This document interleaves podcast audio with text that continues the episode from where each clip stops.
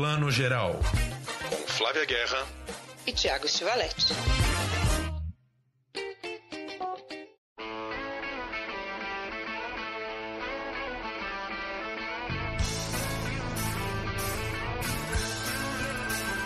Bom dia, boa tarde, boa noite para você que está escutando o Plano Geral, seu podcast de cinema e séries de TV.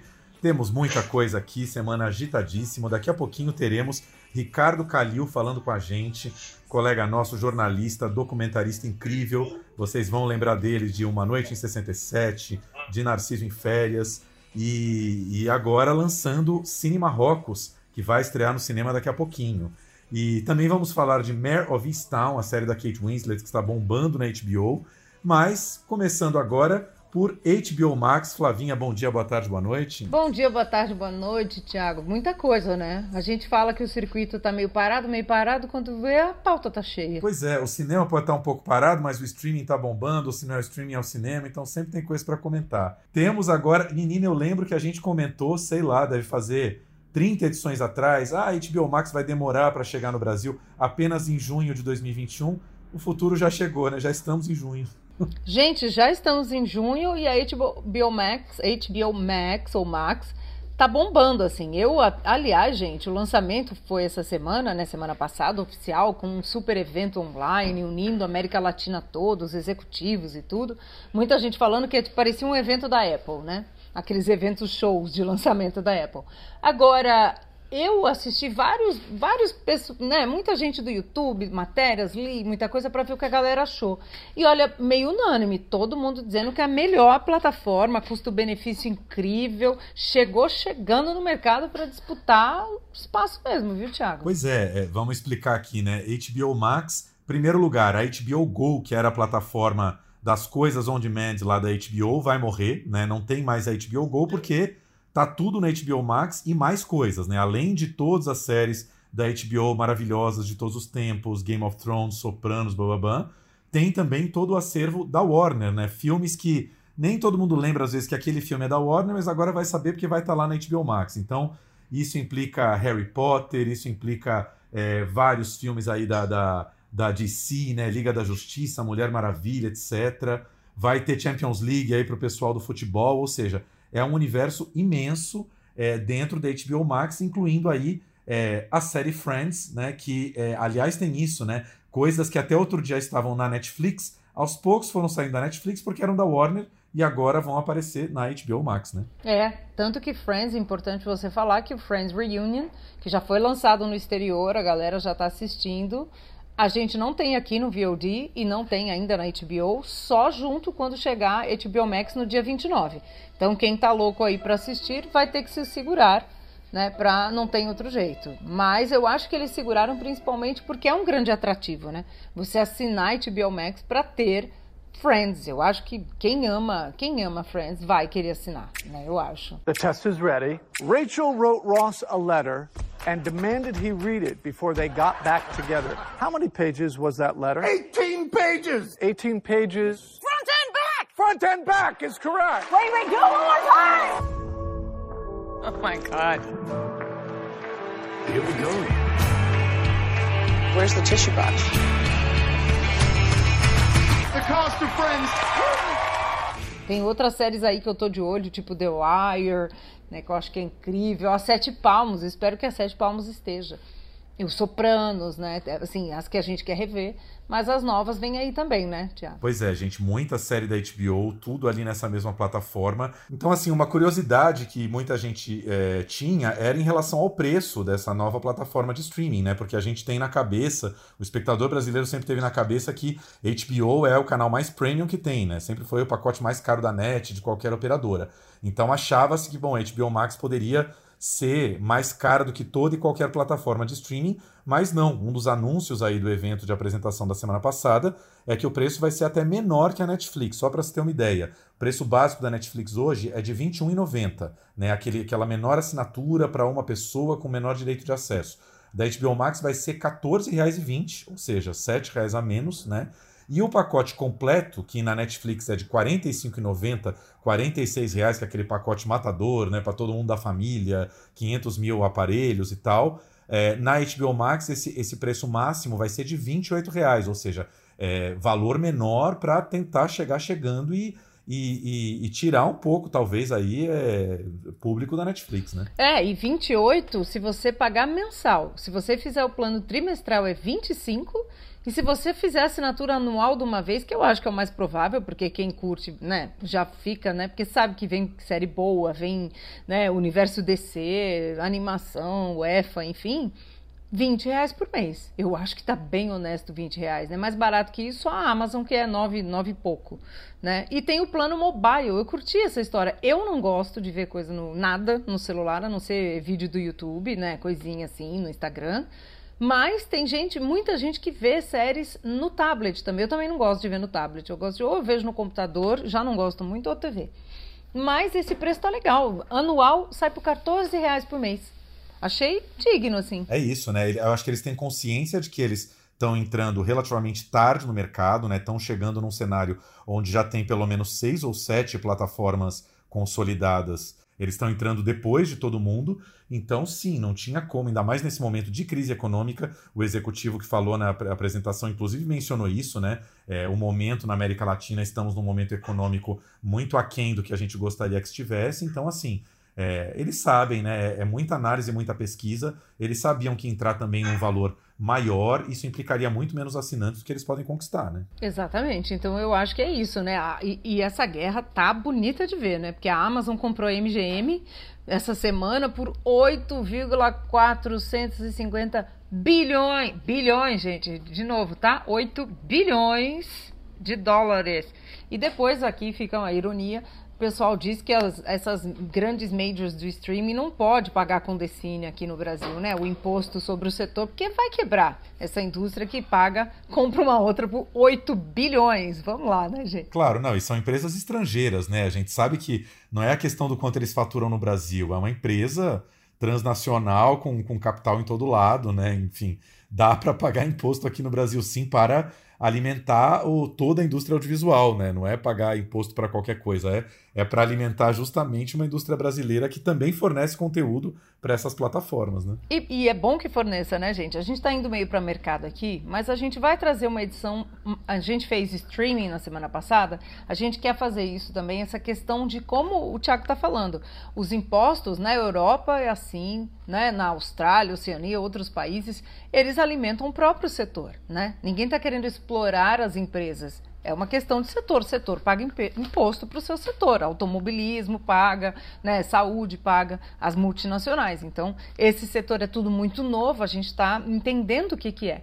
Mas não pode se fingir que não há um imposto a se pagar, né? É uma questão de processos. Voltando aos filmes que a gente vê nas plataformas, eu estava lendo uma coisa interessante na Variety. Eles estavam fazendo uma pergunta e resposta essa semana, e a pergunta que não quer calar. A a Amazon comprou a MGM. Isso significa que todo o acervo da MGM, o Mágico de Oz, filmes maravilhosos, James Bond e tal, tudo vai estar na Amazon Prime? Não, não vai estar. Aí eles estavam explicando que a MGM lá atrás, alguns anos atrás, vendeu grande parte desse acervo clássico para Warner, ou seja, Warner, HBO Max. Então, mais fácil você ver esses filmes do acervo clássico na HBO Max do que na Amazon Prime. Por isso também que a Amazon Prime tem noção de que eles têm um acervo muito menor, uma plataforma menor, e daí terem um preço muito mais amigável aí de R$ 9,90, né?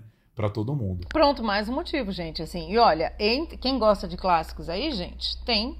Eu já vi aqui, tem Laranja Mecânica, Amor Sublime Amor, ó, coisa linda que a gente pode assistir. E para quem curte os mais, né, mais, mais atuais, Euforia, né? Tá aí. Euforia é maravilhosa, a gente tem que ver Euforia, é uma série assim incrível. Agora, deixa eu tomar três minutinhos aqui para falar de Friends Reunion, que eu já vi bastante coisa aqui. E, nossa, é, é assim, para quem ama Friends, é impressionante como o americano tem a mão de fazer esse negócio reunion, né? Eu não sabia, eu fui pesquisar. Eles fazem isso com um monte de série. Aquela série O Maluco no Pedaço, Fresh Prince of Bel-Air, a própria HBO Max fez o reencontro do Will Smith com o pessoal. É, Married with Children teve esse reunion. Quer dizer, eles sabem embalar coisa, né? A, a expectativa que todo mundo sabe que estava desde 2019, essa reunião do Friends ia sair no ano passado veio a pandemia, né? Eles iam estrear a plataforma HBO Max nos Estados Unidos com a reunião do Friends, veio a, veio a pandemia, não deu para gravar. Gravaram agora, lançaram na semana passada. E, assim, é uma delicinha. É meio cafona, né? Essas reuniões são todas meio cafonas, é aquela coisa meio de televisão. Eles entram no cenário, veem o cenário que eles filmavam, ficam emocionados, né? Vão às lágrimas, tem essa coisa toda. Mas tem muita curiosidade. Tem aquela curiosidade básica de todo ser humano de ver como é que eles estão 17 anos depois, né? E eles estão muito diferentes. Olha, devo dizer que o, as mulheres envelheceram muito melhor que os homens. Os homens estão tudo meio acabadinho. As três ali, Courtney Cox, Jennifer Aniston e Lisa Kudrow, continuam gatíssimas, né? Jennifer Aniston aí bombando, fazendo The Morning Show e outras séries. E os homens, mais ou menos, né? Tudo meio capenga. É, o, o, Chandler, gente, me deu branco agora. O Matthew Perry teve muito problema com drogas, né? Você vê o quanto isso afetou ele fisicamente, quanto ele tem certas limitações físicas, até de expressão e de fala. É, o Joey Tribbiani ali, o. Gente, tô esquecendo o nome de todo mundo. Matt LeBlanc, é, tá acima do peso, enfim. Então, todos muito diferentes. Matt LeBlanc, você vê que já era um cara engraçado, divertido, é, mesmo fora do set ali até hoje, é o piadista da turma. E, cara, mil participações de luxo, assim, né? Reese Witherspoon dá entrevista, porque ela fazia a irmã mais nova da Rachel, né? Tem, por exemplo, David Beckham falando, que sempre foi a série preferida dele. E tem uma participação, Flávio, que eu fiquei assim, maravilhado, porque assim, vou falar a verdade, eu nem lembrava se ele já tinha morrido ou não o Elliot Gold, que é um ator que a gente adora, que é um ator de Robert Altman, né, que fez MASH, que fez Um Longo Adeus, que faz assim um monte de filme do, do, do Altman, um ator maravilhoso, uh, que fazia os pais da, da Mônica e do Ross, né? E eles aparecem no auditório ali para dar, dar um oi rápido para eles. E Elliot Gold está ali velhinho, quase não fala. A atriz que faz a Mamãe Geller, ela fala muito mais. Mas, gente, fiquei emocionado de ver Elliot Gold velhinho ali. É isso, né? Uma super produção de uma hora e quarenta muito tempo ali. O, o, o, debate entre eles ali, eles ficam sentados num sofá, como se fosse o sofá dos Friends mesmo, e a mediação toda é do James Corden, que é um ator que a gente viu no recente A Festa de Formatura aí da Netflix, produção do Ryan Murphy. We have such a bond from this show. Were Ross and Rachel on a break? Yes. Yes. Yes. Yes. Bullshit.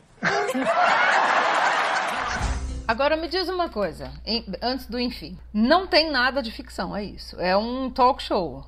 É um programão de amigos. Pois é, quando, quando esse projeto surgiu em 2018, que começaram os primeiros rumores na internet, uh, os fãs ficaram enlouquecidos achando que sim, seria um revival com um episódio ali, né, deles 17 anos depois. E no fim, não. Foi bem nesse formato reunion, que é um formato muito americano, de reunião do elenco para contar curiosidades, lembrar histórias de bastidores, falar do episódio preferido de cada um. E tem essa coisa de, né, 17 anos depois, as pessoas estão um pouco mais dispostas a falar algumas coisas mais saborosas que na época não falariam, né? Ou não, né? Mas no caso do Friends, sim. É. Agora, vocês gostei dessa. Qual é o seu episódio de Friends preferido? Ah, com certeza é um episódio que eles fazem até um mini game show dentro aí do, do, do, do Reunion, que é o episódio do jogo, né? É o jogo que o Ross comanda, o jogo de curiosidades, para saber o quanto eles mesmos sabem dos próprios Friends e é um jogo ali disputado que tem a famosa pergunta qual é a profissão de Chandler Bing, né? E, e ninguém sabe responder qual é a profissão ninguém de Chandler. sabe nunca até Chandler, hoje. A gente, a gente sempre vê ali como um executivo sentado na mesinha dele,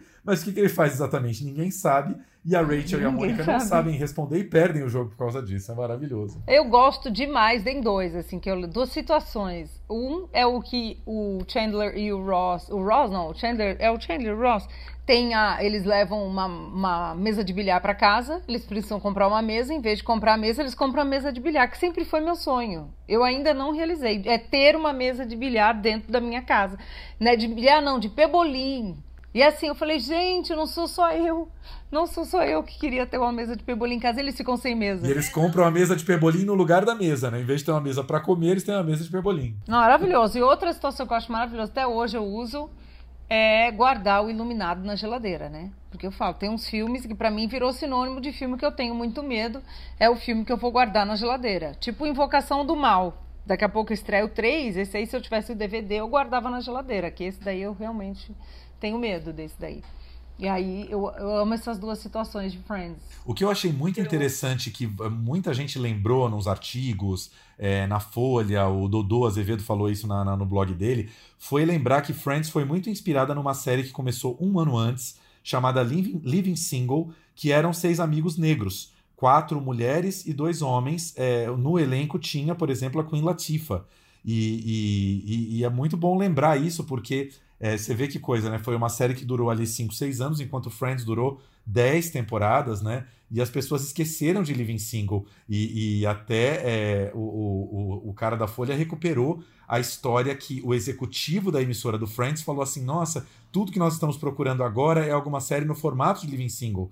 Então, assim, tem até uma, uma, uma, uma, uma declaração do dono da emissora dizendo que estavam realmente atrás desse formato, que é um formato barato de fazer, né? Todo em estúdio, você monta ali, né, dois quartos, dois apartamentos e um café, e a maioria das cenas corre ali, ali dentro, enfim. E é bom dar esse crédito, né? Saber que houve uma série com personagens negros que, infelizmente, talvez injustamente, não bombou tanto quanto, né? Pois é. E, e a coisa mais sitcom comum do mundo, né? Eu acho que depois de Friends, a TV começou a mudar muito, né? Veio aí, como a gente fala, Sopranos, né? Rompendo tudo da HBO, reinventando contar histórias nas séries, porque até então, série pra gente era sitcom de um cenário só, dois ou três, como o Thiago tá falando. Eu, eu não sou muito fã, não, nunca gostei muito de série assim e tenho preguiça, porque é aquele modelo, aquela fórmula que se repete, né? A série né, procedural ali, ela tá sempre é procedural, acho que é. Se estiver falando besteira, a gente corrige. Mas assim, esse formato me cansa um pouco. Mas Friends é um fenômeno, é um fenômeno que até hoje vai, vai render muitas teses ainda no futuro para entender o que, que, que, que, foi que tudo encaixou ali na, no, no universo para Friends se tornar, né, esse absurdo de sucesso. It was an incredible time. We became best friends. Yep, I'm gonna cry now. When I watch the episodes, I'm laughing out loud because you all make me laugh so hard. Pois é. Eu, eu gosto bastante, assim, não de ver o tempo inteiro, mas, por exemplo, uma série recente que eu adoro, que é super nesse formato sitcom, é o The Good Place, que tem aqueles, aquele, aqueles diálogos reloginho, né? É, é um diálogo genial atrás do outro para você rir sem parar. E eu admiro muito o, o, a coisa de roteiro, e aliás, Flaves, nossa senhora, tem uma cena que eles estão contando, os produtores estão contando lá e falam assim: é, a gente ajustava muito os diálogos de Friends de acordo com a claque. Então, se a claque não ria do jeito que a gente queria, porque era uma, não era claque, né? Desculpa, era a plateia ao vivo ali, fazendo às vezes de, de claque, né? Rindo junto com as piadas. Quando a plateia não ria muito, eles decidiam corrigir, uma, é, melhorar, né? Uma fala, um diálogo. Aí aparece assim todos os, os roteiristas se reunindo para rever uma, uma fala. Flávia, são tipo 18 pessoas.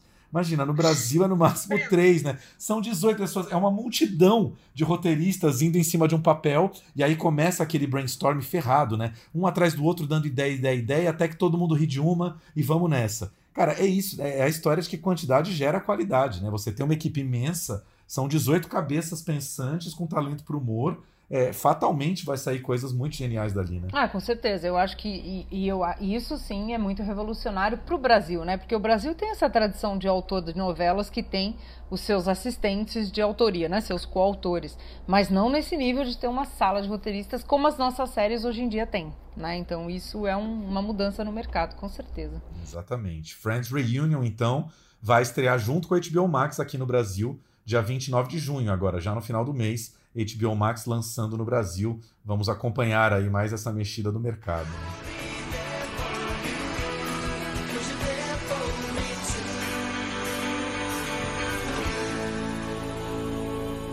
Flavinha, cinema. Temos cinema essa semana? Não, acabou, é só série mesmo. Tchau. Não, brincadeira. a gente tem. Eu acho que a gente tem que falar de Cruella. Cruella, Cruel.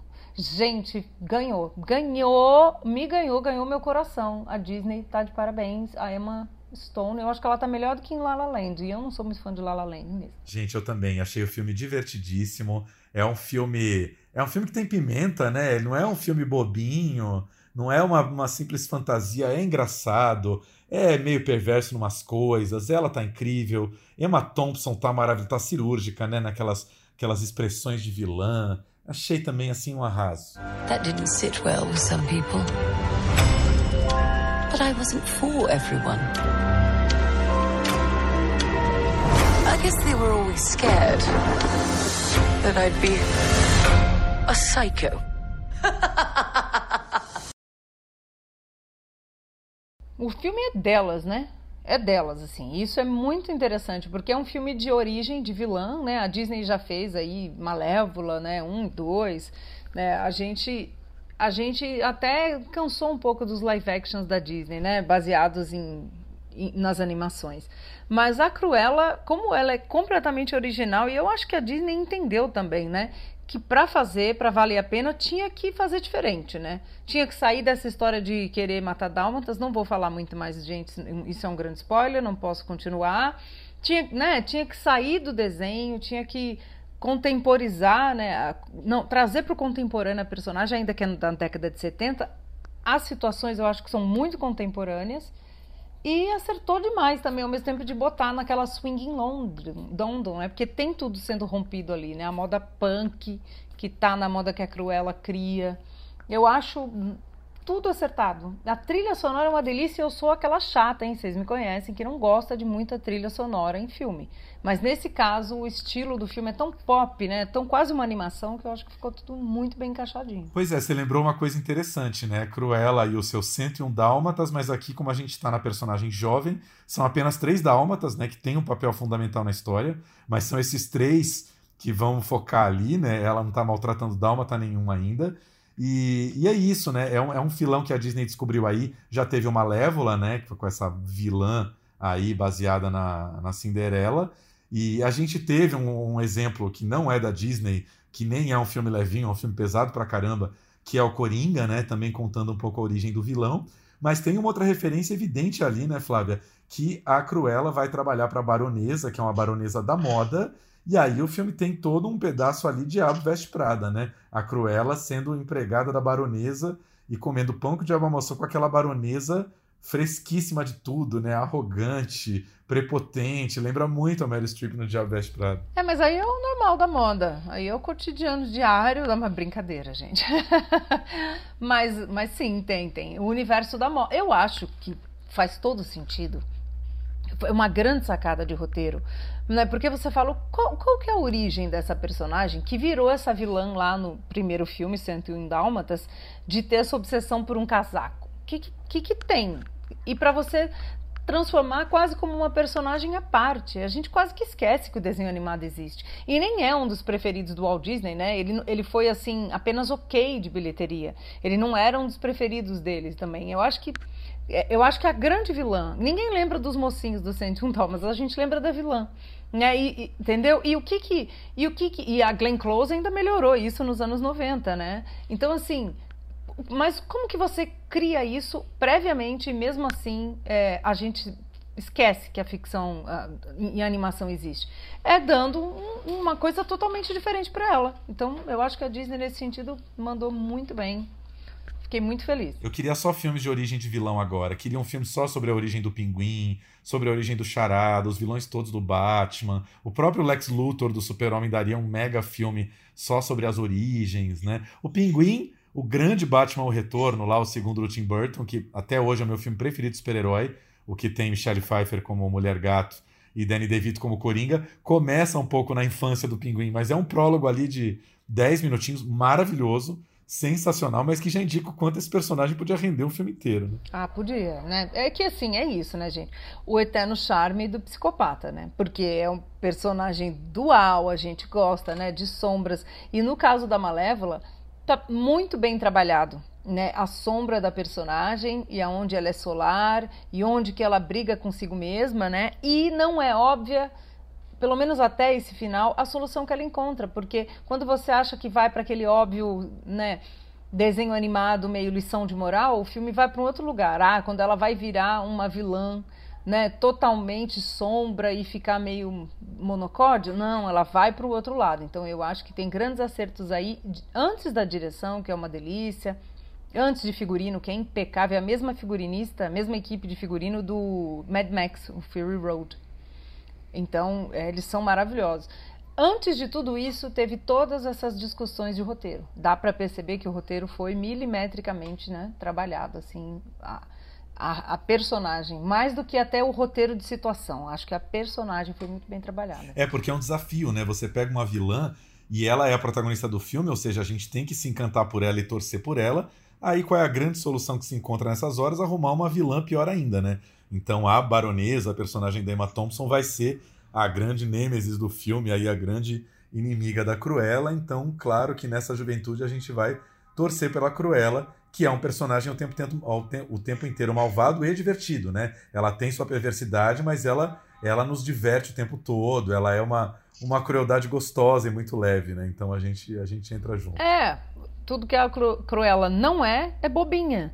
E só o fato dela não ser uma bobinha, uma, uma mocinha, né? Tipo Bela Fera, doce, nem acho assim. Bela Fera, eu acho que a Bela é inteligente, mas ah, uma coisa muito cordata, como a Bela Adormecida, a gente já, já tende a ver meio mais para próximo da vilã. Mas ela é contemporânea. Acho uma personagem super contemporânea, adorei. E esse lançamento da Disney, muito interessante, que eles vêm testando nos, nas últimas estreias, que é o filme já está em cartaz nos cinemas, mas em tempos de pandemia, eles também dão por duas semanas a opção de assistir dentro do Disney Plus para assinantes do Disney Plus. Só que não basta ser assinante da Disney Plus. Você paga um acesso que eles chamam de Premier Access, que é um precinho um pouco salgado, R$ 69,90, mas porque é o que há muito tempo os americanos chamam de release, eh, de lançamento day and date, né? Já que é para ter o luxo de ver é, essa grande estreia ao mesmo tempo do cinema, mas dentro de casa, é um valor maior, mas que é um valor também família quase, né? Se a gente pensar. Então, é, a, o, grande público da Disney são as famílias, então você vai ver pai, mãe e três crianças, o R$ 69,90 mais a pipoquinha que você faz em casa, acaba saindo às vezes até mais em conta do que o cinema, né? É, exatamente. A Apple também é assim, né? Essa semana, um comentário aqui, eu fui colocar a Apple, o meu pai para assistir na Apple, e é isso, né? Você pode assinar o plano da Apple básico, mas se você quiser assistir Meu Pai, que está em cartaz lá, você tem que pagar mais, acho que 14 alguma coisa para alugar, 20 e tantos para comprar. Então, outras plataformas também já funcionam assim. Exatamente. Aliás, só lembrar, a gente já passou o assunto HBO Max, mas outro ponto interessante que a gente esqueceu de mencionar aqui, eles falaram em relação às estreias, né? Porque, por exemplo, nos Estados Unidos, como a HBO Max já, já estava rolando quando lançaram Mulher Maravilha, eles fizeram exatamente esse lançamento do Cruella, né? Lançaram ao mesmo tempo na HBO Max e nos cinemas com esse preço mais salgado. Aqui no Brasil eles já disseram que a intenção é, não vai ser simultâneo, mas lançar 35 dias depois na HBO Max. Então todos os lançamentos da Warner que a gente vai ver, por exemplo, tem o aguardadíssimo Duna aí do Denis Villeneuve, né? Que acho que vai ser um espetáculo para ver em tela grande mesmo. Lança né, na, na, nos cinemas 35 dias depois é, da estreia, a gente tem o filme já na HBO Max. É, eu acho que isso, só completando, é, nos Estados Unidos aconteceu esse lançamento simultâneo porque a gente está em pandemia. Tendo a achar que com o fim da pandemia e tal, a janela vai voltar. Pelo, não sei se 35 dias, mas talvez aí um mês, um mês não, 20 dias, porque também tem a questão da pirataria, né? Caiu na rede nos Estados Unidos, caiu na rede do mundo inteiro. Então eu acho que eles vão voltar a segurar. Pois é, aí é um grande enigma pra gente saber o quanto essa pirataria pesa ou não nas contas dos grandes estúdios, né? Eu também queria saber muito isso, por exemplo, agora é o caso do Cruella, né? Quem ainda não está disposto a ir ao cinema, quem não tem Disney Plus, é, como é que esse Premier Access consegue segurar o filme para não vazar para pirataria? Porque vaza, né? A gente sabe que vaza. É, é complicadíssimo. Eu e o Thiago aqui, gente, só para ficar claro, a gente assistiu nas sessões para imprensa. Eu assisti na cabine em casa, tem o screener da Disney, é super protegido, e Thiago foi ao cinema. A Disney tem feito cabines assim. Você tem a opção de ver em casa e quando você. E a, a Cruella, que eu acho que eles fizeram no Madland, acho que não teve cabine nos cinemas, né? Que também foi Disney no Brasil. Gostei de Tiago foi ao cinema. É quase um filme, né? Tiago foi ao cinema. cinema. Matou, Tiago matou a família e foi ao cinema. Maravilhoso. Tomou a vacina e foi ao cinema. É o filme que eu quero ver em breve. E já que hoje é quase uma edição temática HBO, vamos falar da série que está aí causando, né? Todo mundo animadíssimo com Mare of Easton, com a maravilhosa Kate Winslet. Kate Winslet, gente, para mim ela faz propaganda de sorvete. Eu já acho, dou um Oscar para ela, ela é muito maravilhosa. Então, Thiago, que já assistiu, eu ainda não assisti, só vi o trailer e o vídeo do Thiago.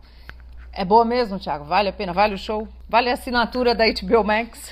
pois é, é ótima. A série é ótima. Eu descobri que eu tava com saudade dessas séries policiais, assim. Aquele caso clássico, né? Aparece uma jovem morta no riacho, ali na cachoeira de uma pequena cidade do interior. aquela cidade sufocante, todo mundo conhece todo mundo, todo mundo controla a vida de todo mundo. E a Kate Winslet, grande volta dela aí, né? É, num grande papel depois de alguns anos, fazendo essa personagem título, né? A Mare, é, que vive em East Town, né? Por isso o nome, é o nome da cidadezinha East Town. Aliás, um parênteses aqui. Às vezes eu fico de bode, porque eu acho que tem algumas séries que é, HBO e os canais podiam botar um títulozinho em português, não sei. Eu fiquei tão, é um título tão duro, né, pro, pro brasileiro, assim, Mare of Easttown. Não diz nada, né? Não diz nada, porque a gente lê Mare, acha que é mar.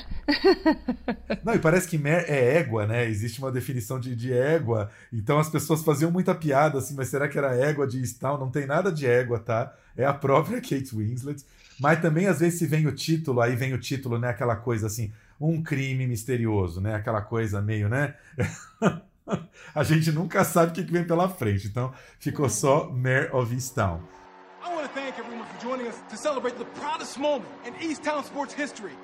And finally, Miss Lady Hawk herself, Mayor Shin!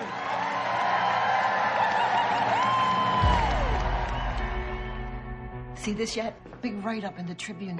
I'm going to frame it and hang it up in your office. Yeah, please, Jim.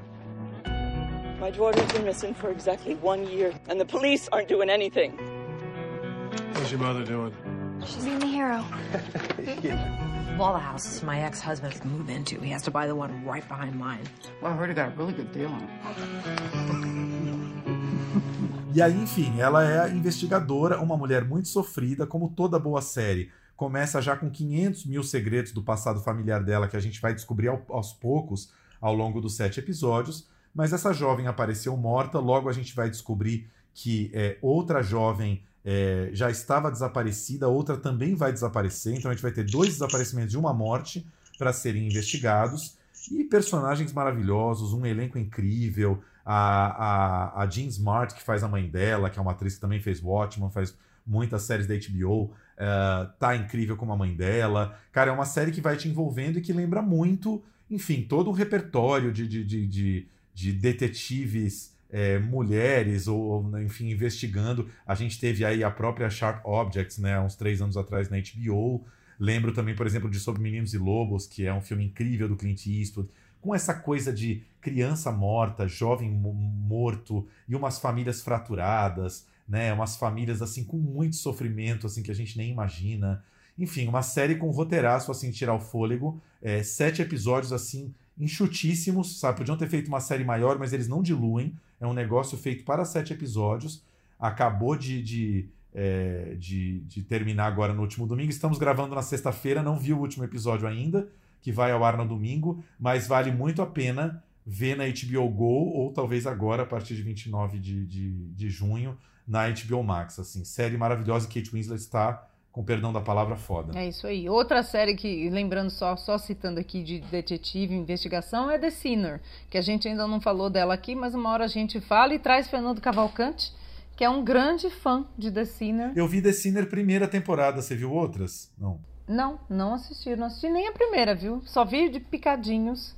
Mas prometo assistir. É, a primeira é muito incrível e é uma série de antologia, né? A segunda e a terceira temporada são outras histórias. É isso aí, grandes séries. E olha, HBO Max vem aí, gente. Se prepara. É isso aí. Então fica a dica: Mare of Easttown na HBO ou HBO Go.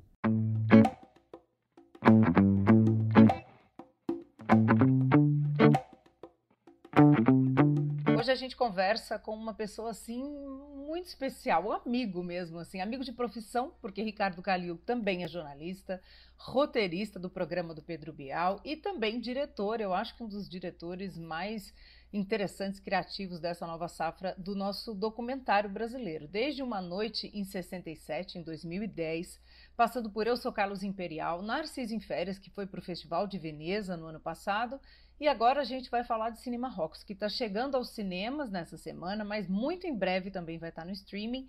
Finalmente, Calil, eu começo aqui te chamando, dando esse finalmente, porque já faz um tempo que a gente está ansioso para ver o filme que também ganhou o festival É Tudo Verdade, mais importante do Brasil de documentários, em 2019. A espera foi longa, né, Calil? Bem-vindo aqui ao Plano Geral. É, oi, Flávia. Oi, Thiago. Tudo bem? Muito bom estar aqui com vocês. É um prazer. É, você já denunciou que é um papo entre amigos, assim, então é quase um nepotismo esse programa, porque a gente se trombou muito em cabines na vida antes de estar aqui.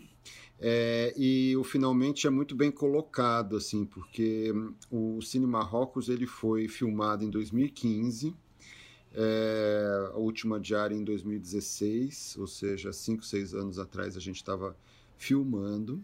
Ele teve a primeira sessão dele num festival alemão chamado Doc Leipzig em 2018. Passou Não é Tudo Verdade em 2019, aqui, a primeira sessão brasileira. A gente tinha se programado para estrear em abril do ano passado, e daí uh, veio a pandemia. E a gente teve que segurar um pouquinho. A gente falou: vamos ver o que vai acontecer. É, infelizmente, a pandemia não melhorou, mas a gente criou uma série de compromissos de gente que apoiou o lançamento no cinema e também gente que apoiou é, o lançamento em TV. Então, a gente, para iniciar a carreira comercial do filme, a gente tem que passar pelo cinema. Não é o melhor momento para estrear um filme em cinema, as pessoas estão naturalmente com medo de, de ir para a sala, o que é justo. É, mas eu queria ainda assim convidar as pessoas para ver com todas as precauções, se puderem, estiverem confortáveis, apareçam lá de máscara.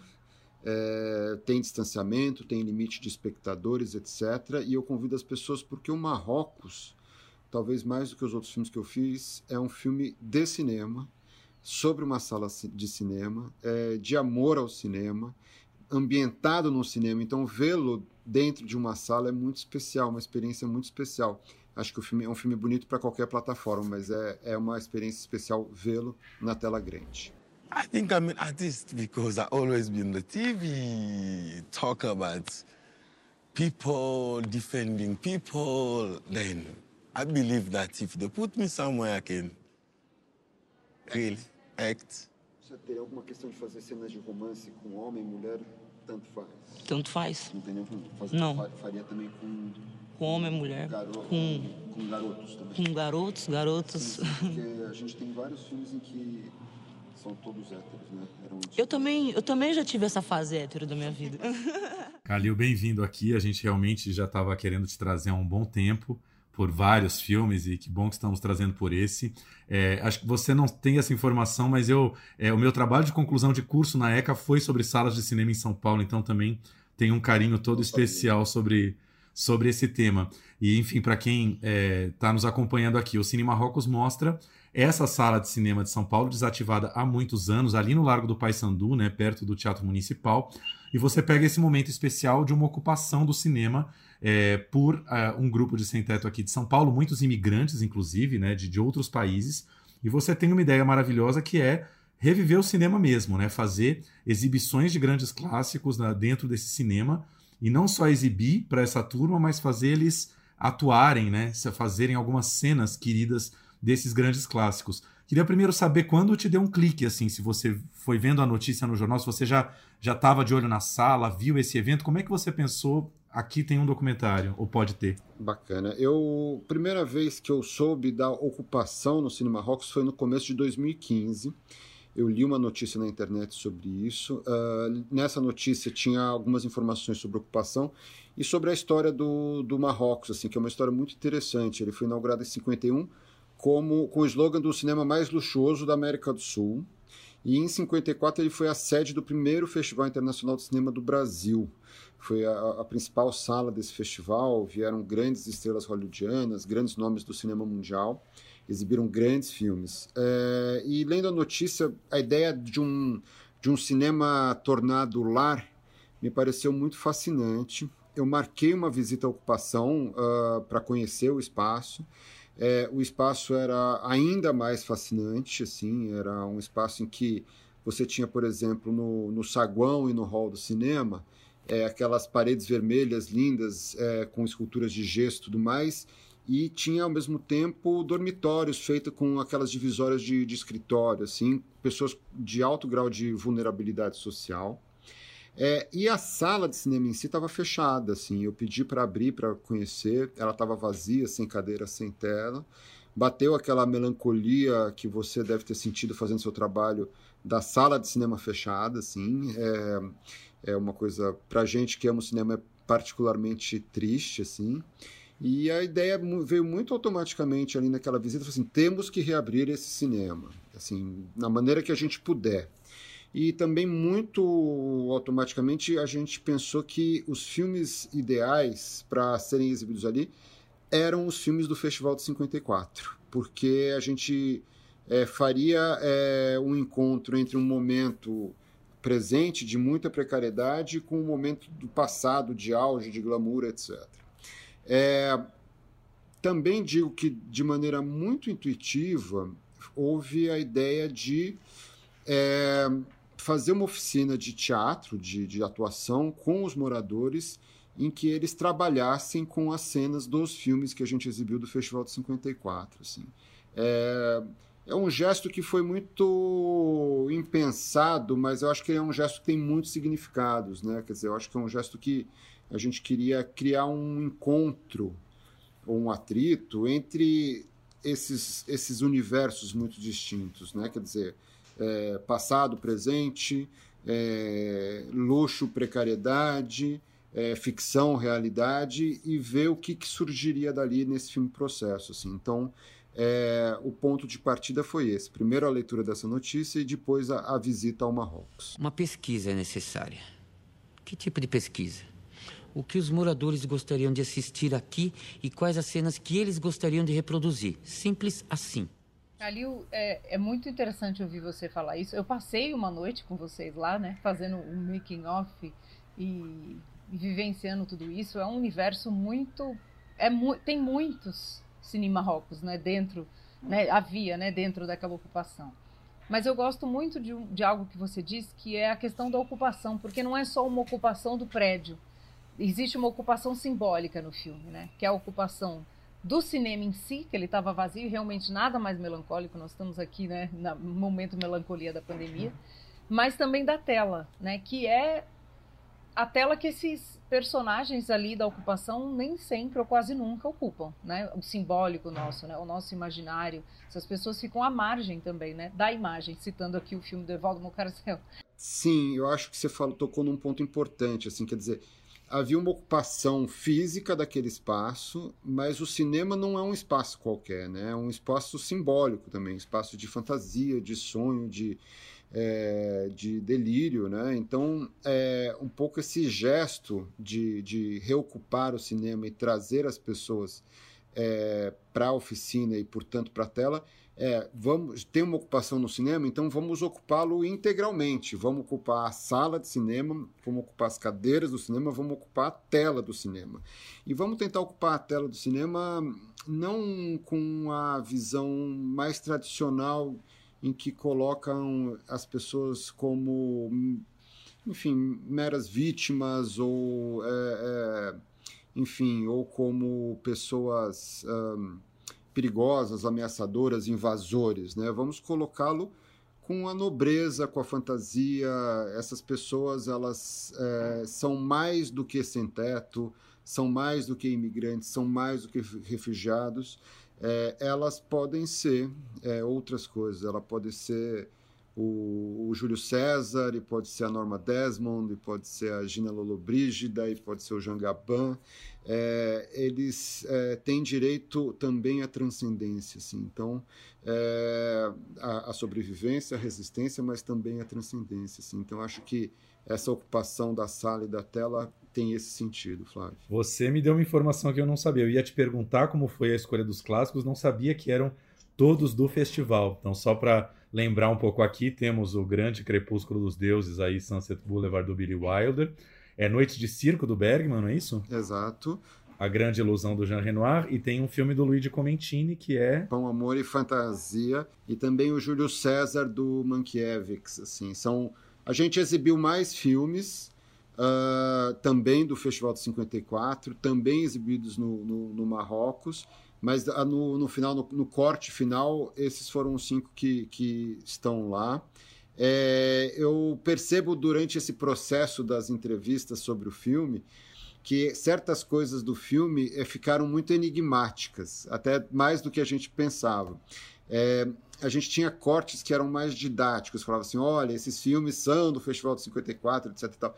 Essa informação está muito ampassando na fala de um dos personagens, que é o Walter, o iluminador teatral barbudo, que ele fala assim, ah, vocês estão aqui exibindo os filmes do Festival de 54, mas a gente quer escolher as cenas que a gente quer ver, os filmes que a gente quer ver e tudo mais.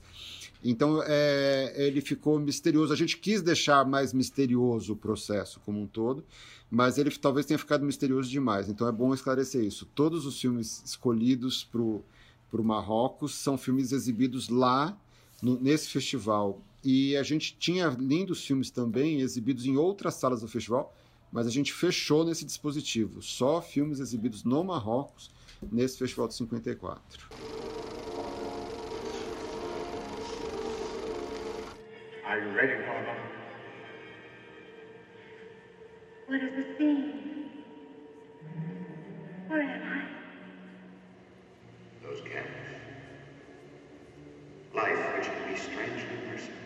Os filmes nós escolhemos com esse dispositivo. E daí o processo da oficina, ele não foi um processo muito cartesiano, assim, no sentido assim, olha, tal pessoa vai fazer tal coisa e ponto final, etc. Assim, foi um processo em que cada um dos 30 moradores que se dispuseram a fazer a oficina, eles passearam por vários filmes e vários personagens.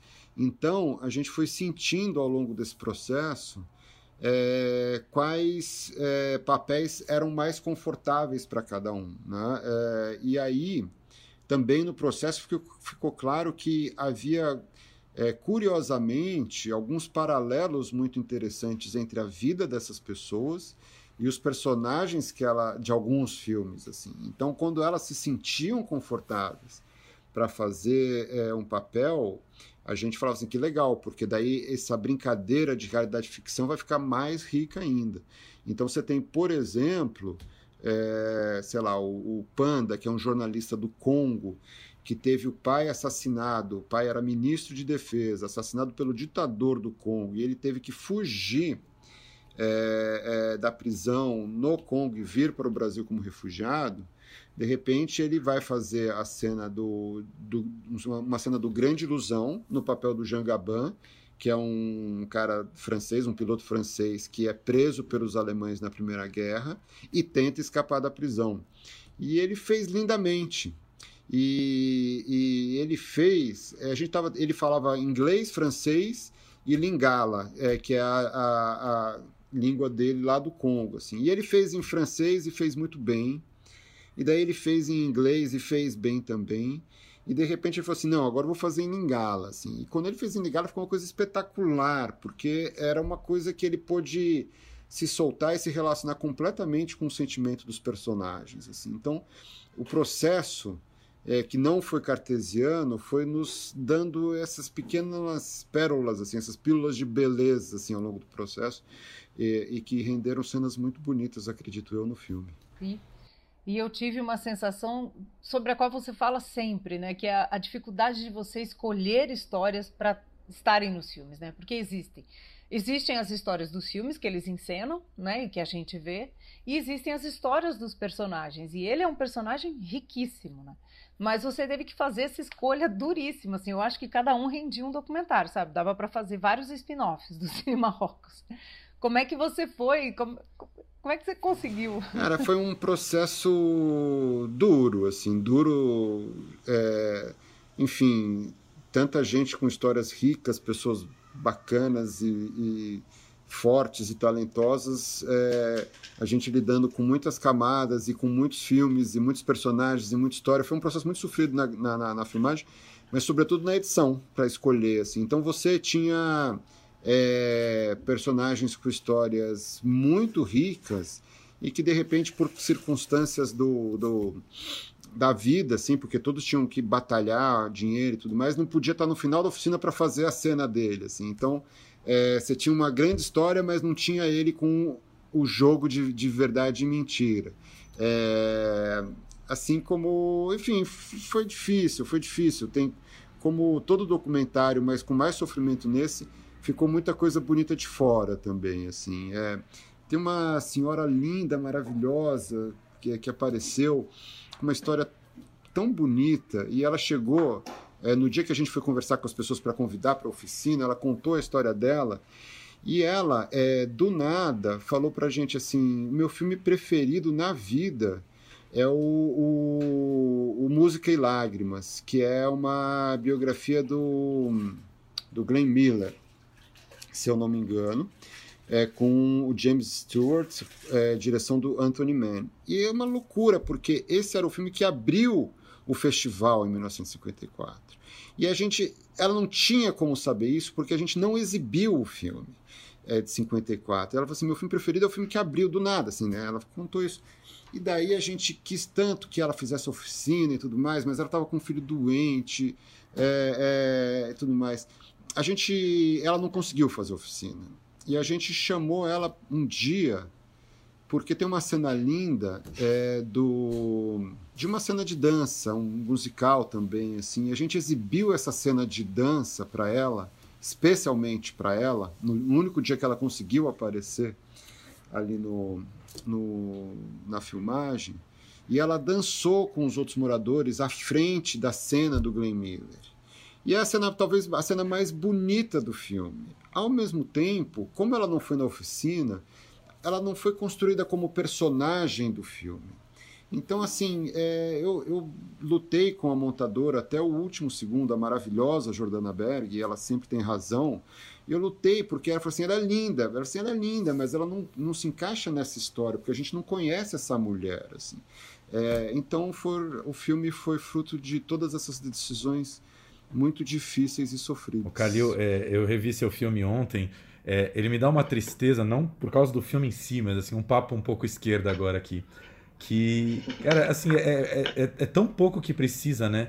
para dar uma dignidade para pessoas que não têm nada, porque assim, nós sabemos que você não é nenhum mega produtor do cinema brasileiro com 3 milhões de orçamento para fazer seu filme, você foi lá e montou uma, uma oficina de teatro ali, onde essas pessoas talvez em muitos anos na vida delas foram pela primeira vez ouvidas e puderam se expressar. E aí tem uma, uma, uma cena que me pegou muito ontem, que acho que talvez pelos últimos anos a gente está tá pensando muito essa coisa da fala e do discurso e das palavras que a gente usa, que é um trecho do SPTV com o César Tralli dando a notícia, em vez de ocupação ele fala invasores, né? A, a turma que invadiu o Cine Marrocos ontem. E eu fiquei pensando quanto essas palavras definem, né? Porque invasor é automaticamente é o criminoso, é o que transgride a lei. E é tão triste pensar que assim, uma grossíssima parte da opinião pública hoje em dia é, fica sempre do lado da propriedade, né? Você fala, não, estava fechado, não estava servindo para nada. Como diz, acho que até o Walter no começo, né? Não via, não, não é o Walter, alguém outro que fala, não vi passando um cimento, não, não estavam reformando nada, aquilo estava abandonado. Mas são invasores, né? A, a mídia às vezes, às vezes até a gente é jornalista sabe, não, às vezes não é uma coisa de caso pensado para criminalizar ninguém, mas usa certas palavras que estigmatizam. E aí, enfim, fiquei pensando nisso, que é, é preciso pouco, né? E, e ainda assim é, existe uma má vontade imensa. É, eu acho que são até dois noticiários que usam a palavra invasor, tem um do Tramontina e outra do, do Tralha, assim. É, e isso é um pouco entra no filme um pouco para dar um, o olhar de fora, né? Porque é um filme todo feito com eles lá dentro, assim. Mas esses são momentos que você tem o um olhar de fora. E invasor é uma palavra que machuca muito, muito eles. É uma palavra absolutamente injusta é, e a situação é, acho que assim a situação se resume a uma, uma coisa banal assim que a gente está muito assim a gente está tendendo no Brasil ultimamente muito a normalizar o absurdo assim mas assim a, o absurdo da situação se resume ao seguinte assim tem gente sem casa e casa sem gente é isso cara é, não dá assim vamos lá vamos botar as pessoas para dentro é, é, esse prédio, por exemplo, ele estava parado, fechado desde 93. É, ou seja, ficou 20 anos fechado, com uma promessa de virar outras coisas que nunca viraram. Ele era, ele tinha, ele era privado, depois foi para a prefeitura de São Paulo. E depois que houve a reintegração de posse, acho que não, não é spoiler do filme porque isso foi noticiado, desde 2016 ele continu, voltou a ficar fechado e agora com tijolos à frente ali, é, há cinco anos fechado, ou seja, é, esse é um lugar que já foi é, um cinema e já foi casa, assim, e o poder público brasileiro, paulistano, decidiu que ele não pode ser nem cinema nem casa. Assim. Então, parte da utopia do, do filme do Cine Marrocos é falar assim: é, ele foi um momento uh, em que o cinema voltou a ser cinema e era casa. Assim. Então, essa utopia, quer dizer, esse, os lugares e as pessoas dentro dos lugares importam. Assim, né? Então, é, a ideia é essa, e essas pessoas não são invasores, elas são, elas, elas são pessoas que com o potencial de brilhar, de ser estrelas, né? De, tem, enfim, muita gente com muito talento e, e muita história, assim. É, porque o prédio ia para, acho que Secretaria da Educação, não era, Calil? Que a prefeitura, eu lembro que comprou, o prédio é da prefeitura, né? Pagou acho que 40 é... e tantos milhões. E aí é uma pena, não, né? Porque é... o prédio fica, né, parado, assim, sem função, né? É, eu acho que o, a ideia de ser da Secretaria de Educação foi da gestão Kassab, passou pela gestão Haddad, Dória, Covas, e não aconteceu nada. Houve outros planos lá para reativar o cinema, é, fazer um centro cultural, fazer até cinema em um prédio de habitação social, e isso nunca foi para frente. Assim, a decisão das pessoas é, é, já que não pode ser o que a gente quer, não vai ser nada. É uma tristeza. É, e, e, reativar o cinema seria lindo, porque ele é atrás ali do Teatro Municipal, né? Para quem não está localizando, que é um polo cultural, né? Que já foi o centro. Acho que a história, né? O seu filme também fala muito, não fala, mas está tudo ali. Como que a gente ocupa a cidade, né? O centro de São Paulo já foi o trabalho do Tiago, como o Tiago falou, a Cinelândia, como a gente ocupava o centro, como a gente vivia a cidade, né? E agora a gente vive de uma outra forma e o centro fica abandonado em vários sentidos, né? Não só os prédios, né? É, eu acho que nesse sentido o Marrocos é muito representativo desses períodos, porque assim ele foi para ser um templo de luxo, ele foi é, depois, é, enfim, uh, aos poucos entrando num processo de decadência, é, virou cinema pornô. É, foi fechado na década de 90. Ele acompanha um pouco a, a, decadência, o abandono do centro de São Paulo, né? quer dizer, uma decadência derivada de um abandono. E uh, ele vira a segunda maior ocupação, vertical de São Paulo, ou seja, há uma tentativa social de dar uma utilidade para ele de novo. Então ele representa todos esses momentos também, o prédio, né? Então, é, acho que a certa melancolia que a gente sente vendo isso é entender que a gente não soube é, mudar esse processo, não soube, não soube manter uma ideia de civilidade do, do, dos nossos centros, assim, da sala de cinema. A sala de cinema é, de rua é um símbolo de civilidade, né? E a gente perdeu isso, perdeu isso com o tempo. Sim, e aí aproveitar, já que a gente está falando do Cine Marrocos, também recomendar, deixar a dica para quem não viu. Acho que é um filme que dialoga muito com o seu, que é o filme da Eliane Café, o Era o Hotel Cambridge, né? Que também faz um trabalho sensacional de mistura de, de ficção e documentário. Calil, eu queria te perguntar um pouco de Caetano, que, né, pelo jeito, é uma paixão sua antiga. Eu não lembrava, quando eu fui rever o filme agora, que tem essa cena no meio em que você pega Nine Out of Ten, né? Que é uma uma música clássica do álbum Transa dele ali, que, que fala sobre cinema, né? Nove entre cada dez estrelas de cinema me faz chorar. E você boca, bota na boca da galera lá meio quase como um mantra, né? As pessoas estão entoando, falando em inglês essa música como um mantra. É, quando você conheceu o Caetano, e assim, queria saber o tamanho dele na sua vida, que deve ser uma coisa gigante, né? Cara, é, é gigante, assim, é um possivelmente meu artista preferido, assim, um, um grande tradutor do Brasil, me ajuda muito a pensar o Brasil também. E assim, agora vejo que tem três filmes meus com uma presença muito marcante do Caetano. Né? O primeiro, que é Uma Noite 67, com o Renato, em que ele é um dos protagonistas. O Narciso, que é só ele, absolutamente ele, o tempo inteiro na tela, também com o Renato. E uh, no Marrocos, ele tá.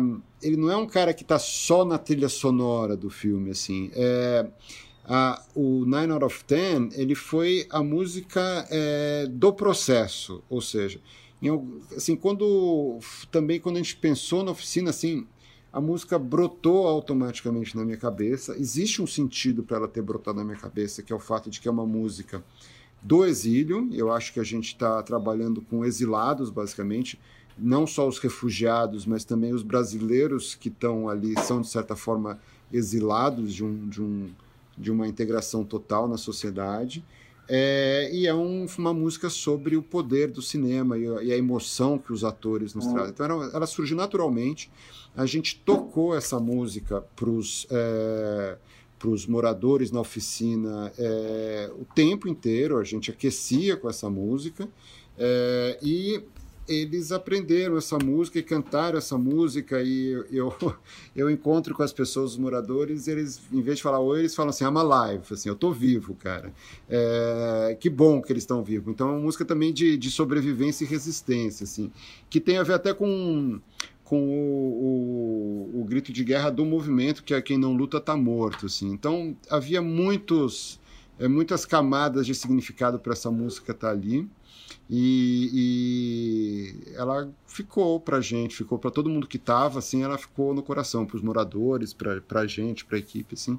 É, o Caetano nos ajudando e liberou a música, a Paula também, assim, foram muito legais e, e é o meu é o meu artista do coração e é justo que ele tivesse no meu filme do coração. Você tem contato com o pessoal que com o pessoal que ocupou, com o pessoal que você filmou? Você sabe onde eles estão? Sei. Saíram do Brasil, uh, dos, dos, refugiados africanos. É, o Panda, por exemplo, foi para o Canadá. O Joseph, que foi aquele é, entrevistado que contou que o pai foi assassinado pelo Boko Haram, o grupo terrorista, ele se sentiu, enfim, seguro o suficiente para voltar é, a Camarões. Mas eu sei de todos, dos todos os esses que de alguma forma aparecem mais no filme, eu sei, eu sei deles. Eu estava um tempo sem saber do Walter Barbudo. Eu fui ontem na, na ocupação onde ele estava, não encontrei com ele, é, mas todo mundo falou que ele está bem. A gente vai ter uma pré-estreia na terça-feira e, e, chamamos a turma. Eu acho que quem estiver em São Paulo vai aparecer lá, com todos os cuidados e tudo mais, mas vai ser um reencontro. A gente reencontrou uma boa parte na, na, na sessão do É Tudo Verdade também. Eu sei deles, eu sei que, assim, a maioria deles tem algum acesso à internet. O Walter é um pouco uma exceção, mas a maioria tem acesso à internet, então a gente mantém contato, Facebook, WhatsApp, o que, o que for, assim. Um filme como esse não tem como, né? A gente sempre discute essa questão entre se envolver, não se envolver com o personagem, né? Quase como se fosse uma questão jornalística, mas é, esse é um filme de processo né, de relacionamento, eu acho também, seu com eles, né, da, do pessoal que fez a oficina, dos fotógrafos, né, a Carol e o, e o Loiro. Então, assim, a equipe está toda muito integrada, né? Que acho que foi uma equipe muito pequena, vocês ficaram todos muito juntos, não tem como, né? Tipo, pronto, acabou o filme, tchau, né? É, eu acho que criou laços, assim, acho que você tocou numa coisa importante, Flávia, assim, eu, eu preciso toda vez agradecer muito a equipe, assim, porque é, foi um filme que teve que virar rápido, com pouco recurso e tudo mais. É, eu não tinha trabalhado com é, quase ninguém da equipe, na filmagem com ninguém, talvez. É, só a Jordana, a montadora que entrou depois, eu já tinha trabalhado. É, e foi um achado, assim, pessoas incríveis, profissionais incríveis, trouxeram muito o trabalho do, do Loi e da Carol é absurdo, assim, porque com você visse assim, o que eles tinham de equipamento de iluminação, o que eles fizeram para conseguir aquelas cenas, é, as reencenações, o preto e branco que eles conseguiram, assim, todos muito parceiros, a produtora Eliane, a Bruna Rodrigues, que é diretora assistente, o pessoal que fez a finalização, foi tudo muito, foi um projeto que virou assim uma espécie de cooperativa mesmo, assim, de guerrilha. É, moradores ajudaram na produção também. É, eu estava mais acostumado com um cinema de conversa, assim, quer dizer, você vai lá, entrevista a pessoa, duas horas, quatro horas, seis horas, mas você passa uma tarde com ela, um, um dia com ela e tudo mais. Trabalhei mais com pessoas conhecidas do que pessoas anônimas, mas a, a oficina que teve todo esse objeto, esse desejo de, de fazer esse jogo de, de realidade ficção, ela teve um papel muito importante da gente adensar essas relações, assim, sabe? Então a gente saiu é muito apaixonado, assim, acho, por, por tudo, por todos, assim. É, uma das pessoas que, que foi muito generosa e muito talentosa para ajudar foi o Fernando Cavalcante, também conhecido como seu esposo, que quando houve a, É, o Conge. É, na, no dia mais triste da filmagem, que era da, da reintegração de posse, que acabou acontecendo mais de um ano depois do, do grosso da filmagem. O, o, a, o Carol, a Carol e o Loiro não estavam aqui em São Paulo e eles me recomendaram o Fernando e ele fez cenas muito essenciais do filme, né, do final do filme. Assim. Então, é, todo mundo se dedicou é, muito generosamente ao filme e eu sou muito grato. Assim, aproveito mais essa chance para agradecê-los. Calil, para encerrar, é, queria falar bem rapidinho aqui dos Arrependidos. Para quem não sabe, o Calil voltou a ganhar o É Tudo Verdade esse ano agora, com um documentário que mostra é, alguns militantes de esquerda que vieram a público né, dar entrevistas e declarações se dizendo arrependidos de terem participado da luta armada. É um filme muito forte, muito pesado, né, doloroso até de assistir. E aí queria saber se, se o filme já está com algum caminho aí, vocês estão prevendo ou ainda não sabem. É, a, a loucura toda desse mundo e, e, da minha vida é que da primeira sessão do Marrocos até ele estrear, eu já lancei Os Arrependidos, O Narciso em Férias, é, lancei é, um documentário musical sobre Arnaldo Antunes, lancei, enfim, junto de uma equipes muito legais e maravilhosas, uma série sobre o João de Deus, outra série sobre a história dos festivais. O Arnaldo, o João de Deus e a série dos festivais estão no Globoplay. É, e agora Os Arrependidos, que teve a primeira exibição Não é Tudo Verdade, faz um pouco mais de um mês agora. É, eu olho para isso tudo, assim, tirando talvez o do Arnaldo Antunes, que é um pouquinho mais musical e mais, mais simples, é, simples no sentido assim de não envolver sentimentos muito dramáticos, eu chego à conclusão que eu em breve tenho que fazer algum filme sobre cachorrinhos fofinhos e coisas desse tipo, porque estão muito pesados os filmes e o mundo está muito pesado. Arrependidos é especial. E lançam mais rápido também, viu? E lançam mais rápido. Nem sempre depende de mim, mas Os Arrependidos é especialmente pesado, é um filme muito doloroso. É, eu e o Armando, que é o meu parceiro nesse filme na direção, tivemos muita dúvida se era o caso de lançar o filme num momento tão pesado do Brasil, sendo um filme tão pesado sobre a ditadura brasileira. Mas é, a gente se surpreendeu positivamente que as pessoas quiseram ver o filme, acolheram o filme, entenderam o filme, que é um filme cheio de, de tons de cinza, assim, cheio de complexidades e ambiguidades. E a gente correu para estrear no Tudo Verdade, porque ele não estava finalizado. Então a gente não fez um planejamento para os próximos passos. Assim, uh, houve interesse de alguns outros festivais lá fora sobre o filme, assim, porque foi bem recebido no Tudo Verdade e a gente não sabe ainda qual vai ser o trajeto comercial dele. Eu tô pessoalmente, assim, quer dizer, envolve mais gente, mas eu pessoalmente quero lançar o Marrocos primeiro, respirar e aí pensar qual que é a trajetória dos arrependidos, mas espero que ele não demore muito. Ele é um filme que talvez não tenha obrigação de ir pro, pro cinema, não, não tem esse, essa obrigação agora. Então acho que pode ser um caminho natural ir pro streaming mesmo daqui a um, a um tempinho. Legal. Querido, queríamos te agradecer demais aí pela conversa. Que você volte nos seus próximos filmes. Deve ter muita coisa aí já, já em andamento. Eu quero ter um pouquinho menos agora.